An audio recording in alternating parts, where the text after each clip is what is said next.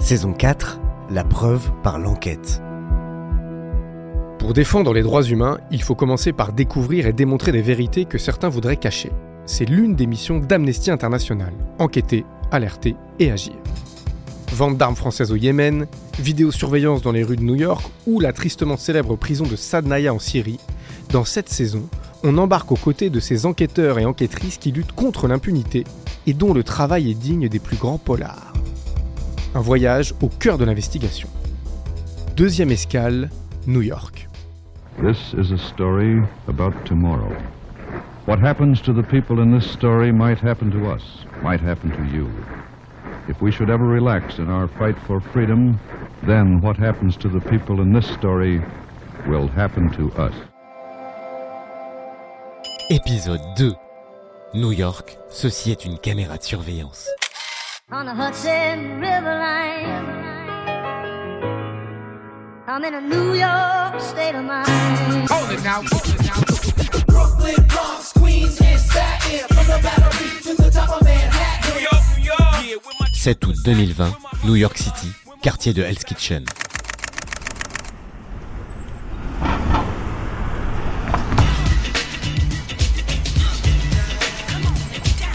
L'été 2020, les États-Unis sont encore traumatisés par la mort de George Floyd qui a donné trois mois plus tôt un visage et un nom aux violences raciales commises par la police américaine.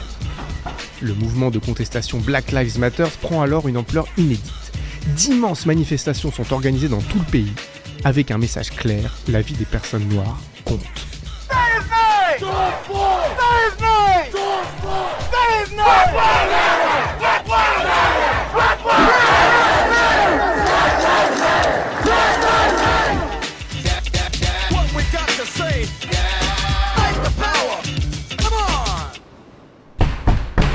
7 août, dans la chaleur étouffante de l'été new-yorkais, des dizaines de policiers du département de police de New York, le NYPD, en tenue anti-émeute, frappent à la porte de Derek Ingram, un militant de 28 ans du mouvement Black Lives Matter. La police l'accuse d'avoir agressé un policier en lui hurlant dessus à l'aide d'un mégaphone au cours d'une manifestation. Comme dans un mauvais film, un hélicoptère tourne au-dessus de son immeuble. Des drones de la police planent au niveau des fenêtres de son appartement. Des agents sont postés dans son entrée, au niveau de sa sortie de secours et à des positions tactiques dans les bâtiments voisins. La rue est condamnée. Plus de 50 policiers surentraînés encerclent son domicile. Derek Ingram est pris au piège. Matt Marmoudi, chercheur sur l'intelligence artificielle et les droits humains à Amnesty International. Police officers from the New York Police Department show up at his flat, harassing him for four hours. Des agents de la police de New York se sont présentés chez lui, sans mandat, l'ont harcelé pendant 4 heures dans le but de le faire sortir, alors qu'il n'avait pas le moindre élément justifiant l'interpellation de Derrick. Devant son immeuble, un journaliste a pris une photo d'un document tenu par un policier, sur lequel se trouvait une photo de Derrick, accompagnée de la mention Identification par reconnaissance faciale. Et dans les jours suivants, on a vu des photos circuler partout sur les réseaux sociaux. Une photo prise dans une manifestation et des photos provenant du compte Instagram de Derrick, mises côte à côte. Amnesty International, qui suit de près les dangers de la surveillance de masse, s'interroge. Comment la police de New York a-t-elle mis la main sur les données biométriques de Derek Ingram?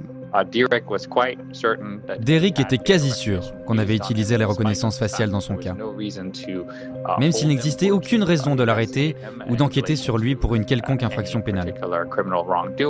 Amnesty Tech, une équipe qui au niveau mondial rassemble des défenseurs des droits humains, des hackers, des chercheurs et des technologistes, s'empare du sujet. On ne savait pas contre qui d'autre la police new-yorkaise avait utilisé la reconnaissance faciale. C'est particulièrement problématique parce que ces manifestations dénonçaient la discrimination raciale institutionnalisée au sein des forces de l'ordre, partout aux États-Unis. Les personnes qui manifestaient risquaient de ne plus se sentir en sécurité, de se sentir exposées, au risque d'être repérées par les moyens de surveillance, sans avoir commis de délit, juste parce qu'elles manifestaient. Elles risquaient de renoncer à participer aux manifestations, on était face à l'application d'une combinaison d'inégalités existantes fondées sur des critères raciaux, dans l'espace public, partout dans le pays. Donc, on a décidé d'enquêter spécifiquement sur le recours à la reconnaissance faciale dans le cadre des manifestations du mouvement Black Lives Matter. L'interpellation de Derrick Ingram permet d'établir une distinction claire entre l'usage d'identification et l'usage d'authentification de la reconnaissance faciale. Katia Roux, chargée de plaidoyer liberté chez Amnesty International. Alors, la reconnaissance faciale à des fins d'identification est complètement incompatible avec les droits humains, précisément parce qu'elle s'apparente à de la surveillance de masse. Ça dépend en fait des usages. Quand on fait de la reconnaissance faciale, par exemple, à des fins d'authentification, pour vérifier euh, qu'une personne est bien la personne qu'elle euh, prétend être, c'est ce qui se passe quand on arrive à un portique d'aéroport et que la caméra euh, scanne le visage et compare avec le, avec le passeport, a priori, il y a moins de problèmes en matière de droits humains. Mais quand on fait de l'identification, ça implique qu'on va aller comparer un visage qui est pris dans la foule, qui est pris dans une manif, qui est pris dans la rue, avec euh, une base de données qui comporte des milliers, voire des millions de visages. Et donc là, euh, ça pose un gros problème en termes de droit à la vie privée. Ça pose un gros problème en termes de proportionnalité.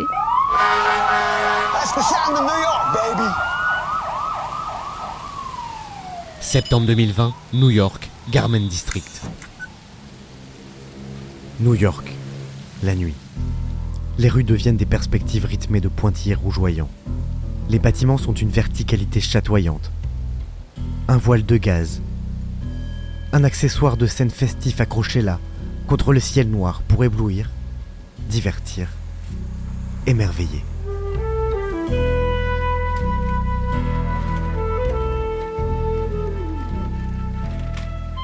Quand il décrivait les buildings de la ville qui ne dort jamais, l'architecte Frank Lloyd Wright ne pensait pas aux caméras de surveillance.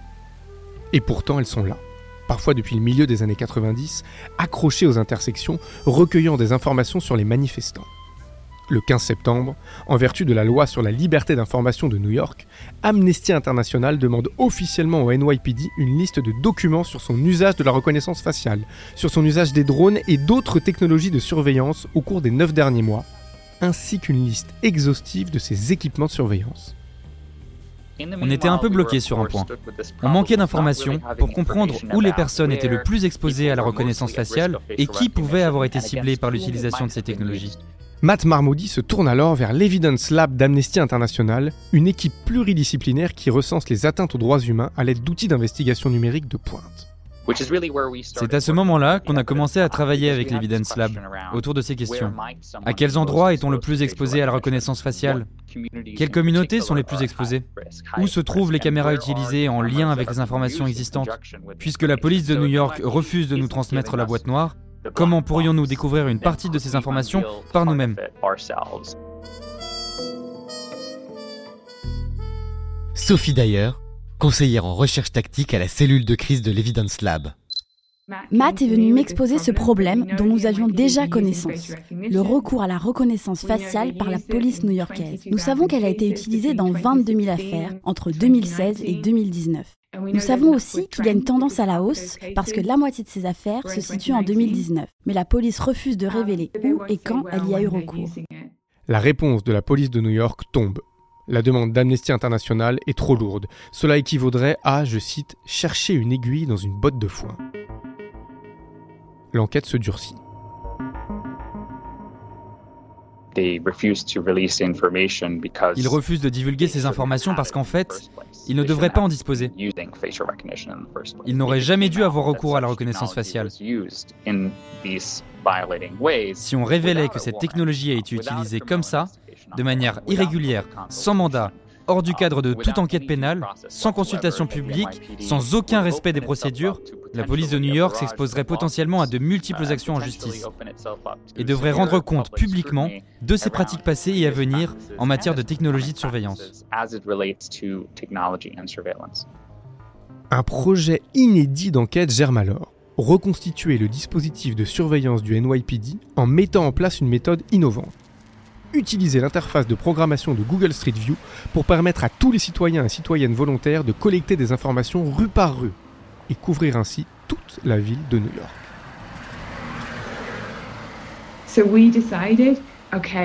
Voilà ce qu'on s'est dit. Nous ne pouvons pas cartographier l'utilisation des technologies de reconnaissance faciale par la police de New York. Par contre, nous pouvons cartographier l'infrastructure qui alimente le programme de reconnaissance faciale par d'autres moyens les caméras de surveillance.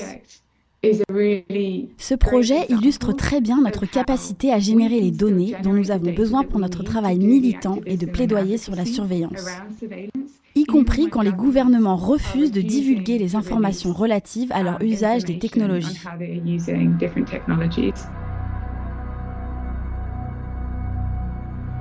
Avril 2021, Internet. Réseau mondial.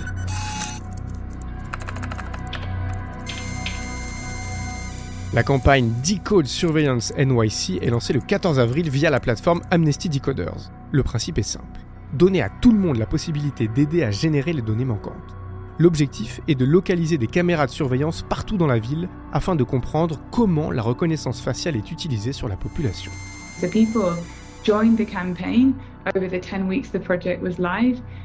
Les gens ont rejoint la campagne au fil des dix semaines qu'a duré le projet. Et à la fin, on a recensé la contribution de 7000 personnes. Ce qui rend le programme Decoders unique, c'est sa facilité d'accès, qui fait que tout le monde peut participer. Il faut juste avoir une connexion Internet et du temps. Des volontaires venaient du monde entier. Nous avons recensé la participation de personnes de plus de 150 pays et territoires. Ces personnes sont des étudiants, des jeunes et des personnes plus âgées. Beaucoup de volontaires venaient de New York, mais de nombreuses personnes étaient au Nigeria, au Pakistan, au Royaume-Uni et au Bangladesh. C'est un travail de fourmi. 7000 personnes du monde entier parcourent virtuellement les rues de la grosse pomme derrière leur écran, de jour comme de nuit. En tout, plus de 18 000 heures d'enquête, soit l'équivalent de 11 années de travail d'un chercheur américain à plein temps. En seulement 10 semaines. Le travail collectif commence à payer. Um, Avant le début du projet, nous avons utilisé des cartes en open source pour repérer toutes les intersections de la ville de New York, soit 45 000 intersections. Ensuite, nous avons demandé à trois volontaires d'observer chaque intersection.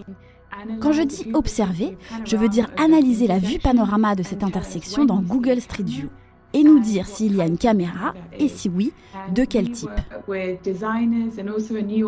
Nous avons travaillé avec des graphistes et avec une illustratrice afin de rendre l'expérience des volontaires aussi intuitive et accessible que possible. On ne pouvait pas leur demander s'agit-il d'une caméra de la police de New York, mais on pouvait leur demander de nous dire sur quoi la caméra était fixée et le type de caméra. Un tuto vidéo de 2 minutes 30, accessible sur YouTube, donne aux volontaires la marche à suivre. Explore the image, look up and down, zoom in. When you see a camera like this one, tag it. We will then ask you to tell us what the camera is attached to. Nous avons utilisé ces informations afin d'estimer le nombre de caméras appartenant probablement à des agences gouvernementales et notamment à la police new-yorkaise.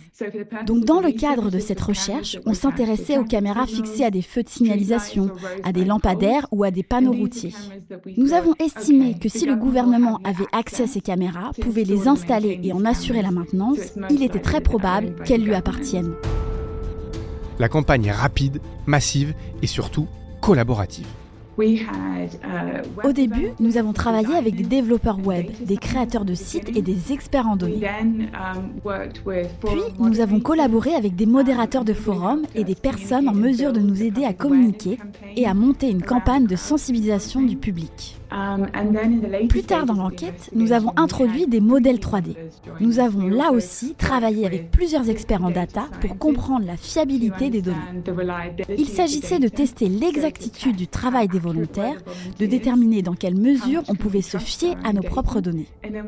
Ensuite, nous avons travaillé avec des sociologues et d'autres experts en data pour comprendre comment mettre en regard nos données, celles du recensement et celles de la police new-yorkaise relatives aux interpellations, aux interrogatoires, et aux fouilles.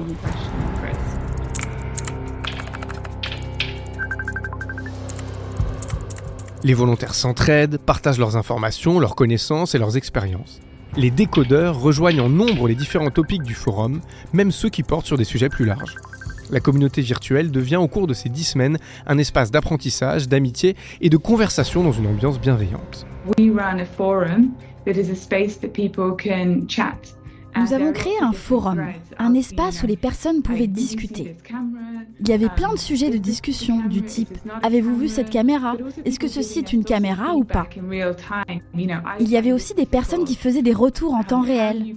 Je trouve ça difficile. Comment faire pour éviter de compter deux fois la même caméra? Tout cela est vraiment très important pour nous, parce que cela nous permet de comprendre les failles dans le projet. Et nous pouvons aussi anticiper d'éventuelles difficultés au moment de l'analyse. Cette communauté de volontaires est temporaire, mais c'est un espace important. Lorsque nous recevons des retours des volontaires, ils nous expliquent pour quelles raisons ils ont décidé de participer au programme Decode Surveillance New York. En général, bien sûr, les décodeurs sont des personnes altruistes, qui, en participant, ont le sentiment d'appartenir à un mouvement qui les dépasse. Je pense que ça va avec le fait de participer à un projet où on est une personne parmi des milliers qui lutte contre les violations des droits humains.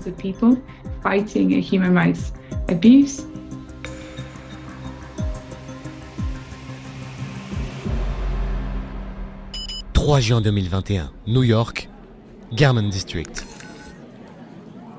Moins de trois mois après le lancement de l'enquête, les premières conclusions sont publiées et adressées à la presse. Les caméras de surveillance ont été recensées méthodiquement dans trois quartiers qui représentent près de la moitié des intersections de la ville. Brooklyn, le Bronx et Manhattan. Amnesty International révèle que la police de New York a la capacité de suivre à la trace les personnes dans ces trois quartiers en utilisant les images de 15 280 caméras de surveillance via un logiciel de reconnaissance faciale invasif et discriminatoire. En réalité, pour nous, New York était juste le point de départ pour parler d'un problème qui nous touche tous et toutes, où que l'on se trouve dans le monde. Et pour cause. La campagne Decode Surveillance NYC expose de manière claire les dangers de la surveillance de masse. La première étape, c'est la collecte des données par les caméras. La deuxième étape, c'est le traitement de ces données. Qui s'en empare? Comment sont-elles analysées? Et à quelle fin? Les États ont une responsabilité énorme en la matière. Ce sont aussi les États qui les utilisent.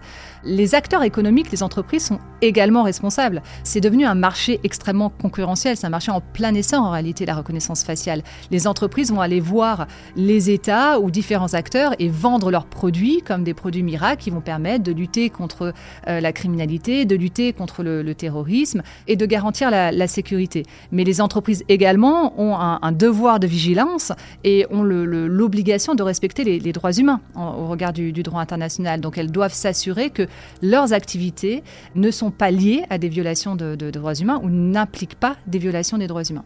Et en troisième lieu, bah, pour les citoyens et les citoyennes, c'est plus compliqué parce que tout ça se fait à notre insu, sans notre consentement et, souvent en, violant nos, nos, droits fondamentaux. Donc ce qui est important, c'est la prise de conscience aussi citoyenne de ce qui est en train de se passer aujourd'hui avec l'essor de ces technologies et l'utilisation de ces technologies à des fins d'identification. Juillet 2021, New York Supreme Court, Lower Manhattan. Forte de ces découvertes, un mois plus tard, Amnesty International et l'organisation Stop, qui défend le droit à la vie privée, annoncent qu'elles poursuivent le NYPD en justice pour avoir refusé de divulguer ces dossiers. Le recensement réalisé par les volontaires et les équipes de recherche associées soulève un problème dont Amnesty Tech avait eu l'intuition après l'arrestation de Derek Ingram. Les personnes de couleur, les communautés de couleur sont particulièrement concernées par la reconnaissance faciale. De même que ces communautés risquent particulièrement de faire l'objet d'interpellations et de fouilles, une pratique policière déjà condamnée à New York. Elles risquent davantage d'être ciblées par la reconnaissance faciale. Et ce n'est pas tout. Nous avons découvert que sur toutes les places publiques où étaient organisés les rassemblements du mouvement Black Lives Matter, les personnes étaient exposées à la reconnaissance faciale. C'est donc quasi impossible d'aller manifester sans s'exposer au risque d'être identifié par la police. Cette information a été utile pour notre action en justice contre la police de New York. Ils avaient beau refuser de nous transmettre des informations, nous avons pu utiliser cet élément dans notre argumentation juridique et dire qu'il y a un fort enjeu d'intérêt public à comprendre comment la police de New York a pu recourir à la reconnaissance faciale contre les manifestants du mouvement Black Lives Matter. La procédure judiciaire s'engage et le bras de fer se durcit. Une interrogation se dessine alors. En recensant les caméras de la police alors que celle-ci refusait de fournir des informations sur leur utilisation, Amnesty International se met-elle dans une position délicate? Nous n'avons pas enfreint la loi. Je dirais même que c'est le contraire. C'est la police de New York qui aurait dû rendre ces informations publiques depuis longtemps.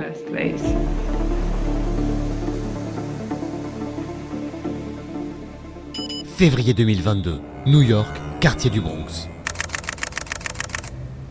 I go all over. I take people to the Bronx, Brooklyn, I take them to Harlem. I don't care. Don't make no difference to me. Six mois plus tard, au cœur de l'hiver, la procédure est toujours en cours. Après une analyse méticuleuse de nouvelles données, Amnesty International fait de nouvelles révélations. La surveillance du NYPD affecte particulièrement les personnes déjà ciblées par les interpellations et par les fouilles.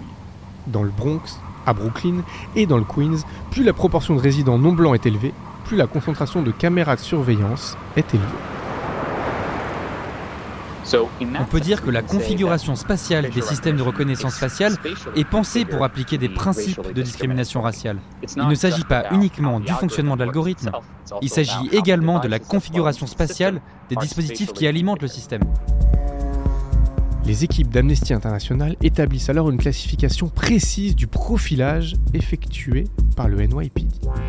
If you look at the data, En se penchant sur les données relatives aux opérations d'interpellation et de fouille, on constate que plus de 90% des données, depuis 5 ans environ, concernent des personnes noires à New York. Ensuite, ce sont les personnes à la peau foncée, en particulier de la communauté latino. On voit donc que la police cible déjà ces personnes. Maintenant, si on compare ces données avec la localisation des caméras de la police de New York, selon l'endroit où ont lieu des opérations d'interpellation et de fouille, on peut voir une corrélation entre l'incident et le dispositif de reconnaissance faciale.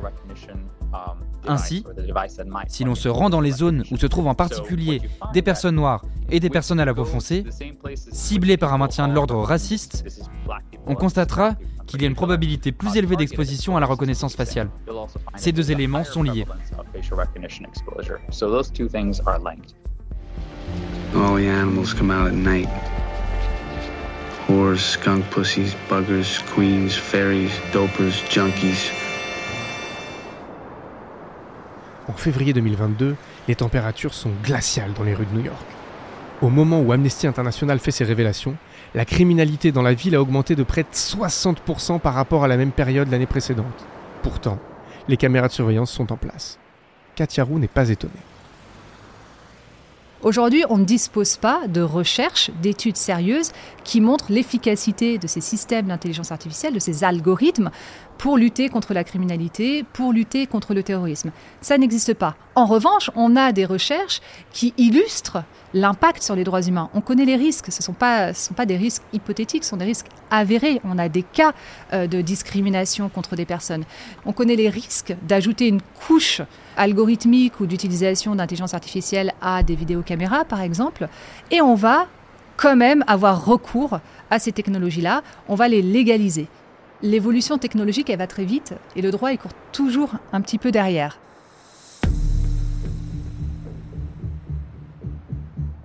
Février 2022, New York, Garment District. Dans la foulée de ces nouvelles révélations, Amnesty International lance une carte interactive sur Internet qui permet à toute personne de découvrir si elle est surveillée par la reconnaissance faciale quand elle se déplace d'un endroit de la ville à un autre. This is the tool that we really designed for people who are in New York nous avons conçu cet outil pour les personnes qui se trouvent à New York, pour les gens qui souhaitent comprendre à quel point la reconnaissance faciale y est présente, mais aussi simplement pour des personnes qui s'intéressent au sujet. Cet outil développe plusieurs scénarios. Que se passerait-il si je participais à un rassemblement Black Lives Matter? Comment les technologies de reconnaissance faciale permettent de surveiller les manifestants du mouvement Black Lives Matter? Ou alors, si je me promenais en tant que touriste dans Manhattan, est-ce que je risquerais d'être surveillé par des technologies de reconnaissance faciale? Quel que soit l'itinéraire emprunté, on se rend vite compte en jouant avec cette carte qu'il y a des caméras sur chaque trajet. Il est quasiment impossible de les éviter. En marchant de l'Empire State Building jusqu'à Times Square, vous êtes exposé à la reconnaissance faciale sur 85% de votre trajet. On constate que la ville, telle qu'elle est actuellement, n'est pas forcément conçue pour ses résidents. En regardant la carte interactive que nous avons créée dans le cadre du projet Decode Surveillance, on peut voir s'il est possible d'aller faire ses courses à pied sans être repéré et avoir son visage enregistré dans une base de données. Si on ne peut pas aller au travail, au cabinet médical le plus proche, ou encore à l'école à pied sans risquer potentiellement d'avoir son image captée, d'être surveillé, suivi en permanence, alors il me semble évident que ces rues ne sont pas forcément configurées en fonction de notre sécurité. Ce qui pose une question. Dans ce cas, on cherche à garantir la sécurité de qui dans ces rues. Dès lors, on peut légitimement s'interroger. À qui appartiennent les rues? Qui doit être propriétaire de l'espace public? A priori, on se dit que la, rue appartient euh, à tout le monde ou à personne. C'est vrai qu'en pratique, on se dit, euh, quand on voit les infrastructures, quand on voit les caméras qui sont déployées, qui sont utilisées soit par les autorités publiques, mais souvent euh, à travers des partenariats publics-privés, on se dit qu'il y a une sorte d'appropriation de, ces espaces publics. Maintenant, il faut savoir que le droit à la vie privée, il s'applique aussi dans les espaces publics. En réalité, les informations, même si elles sont partagées publiquement, elles doivent être protéger. Et donc c'est bien ça qu'il faut avoir en tête. C'est pas parce qu'on va en manifestation, c'est pas parce qu'on marche dans la rue qu'on peut euh, capter notre image à notre insu, sans notre consentement. On a droit à notre vie privée, y compris dans les espaces publics.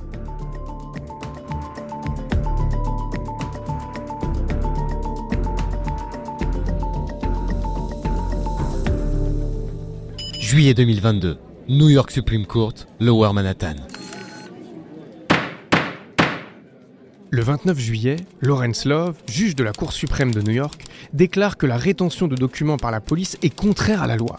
Il ordonne au NYPD de communiquer 2700 documents et courriels datant du 1er mars au 1er septembre 2020, courriels relatifs à la surveillance par reconnaissance faciale lors des manifestations du mouvement Black Lives Matter.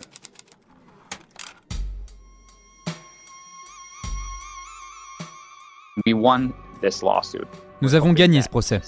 Nous espérons que les acteurs de la société civile, notre organisation et nos partenaires à New York pourront utiliser ces informations afin d'amener la police de New York à rendre des comptes en ce qui concerne les atteintes aux droits humains. C'est une triple victoire. Une carte interactive gratuite recensant les caméras de surveillance de New York a été créée. La justice a tranché en faveur de la transparence et Amnesty International est en possession de données qui peuvent servir de base à d'autres équipes de recherche et d'autres activistes partout dans le monde. C'est justement l'objectif de la campagne Ban the Scan, qui vise à faire interdire les technologies de reconnaissance faciale à des fins d'identification. New York a été un des terrains de Ban the Scan, mais il y en a d'autres.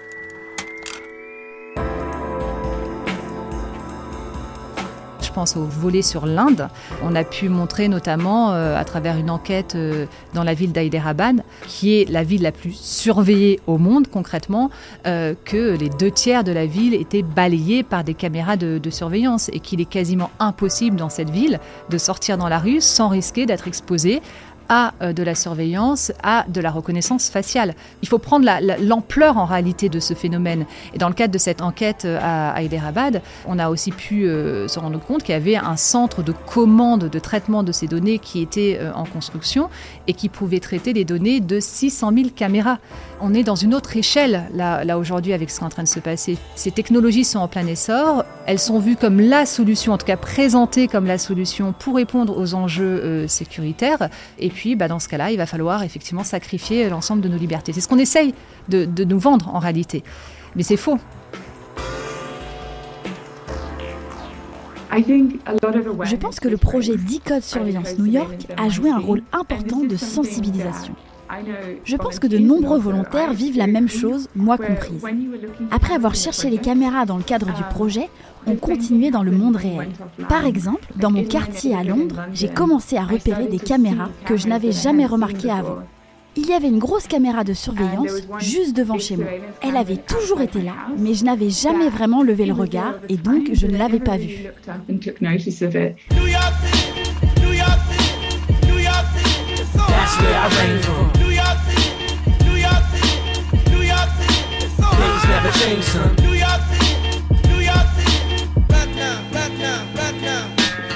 Projet Decode Surveillance NYC continue donc de vivre. Le travail collaboratif des 7000 volontaires anonymes a montré le chemin. Il a aussi soulevé aux yeux de tous et toutes un enjeu qui n'est pas celui de demain, mais bien d'aujourd'hui. Le maintien des libertés fondamentales face à la surveillance de masse.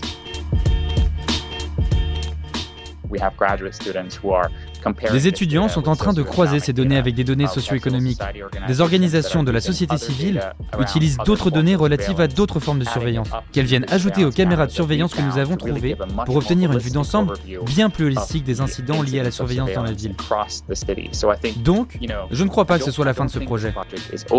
Nous disposons de ressources et de connaissances dont nous espérons qu'elles continueront à évoluer pour faire émerger de nouveaux éléments au cours des prochaines années.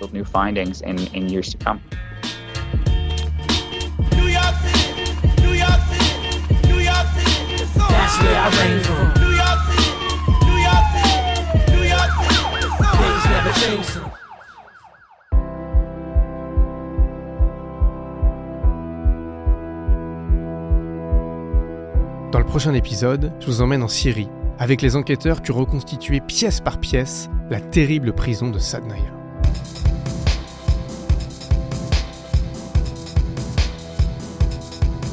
We Made It, un podcast d'Amnesty International, écrit et présenté par Tanguy Bloom, réalisation Lucie Lossel, musique originale Enfant Sauvage, production Christophe Paillet pour Sonic, le studio.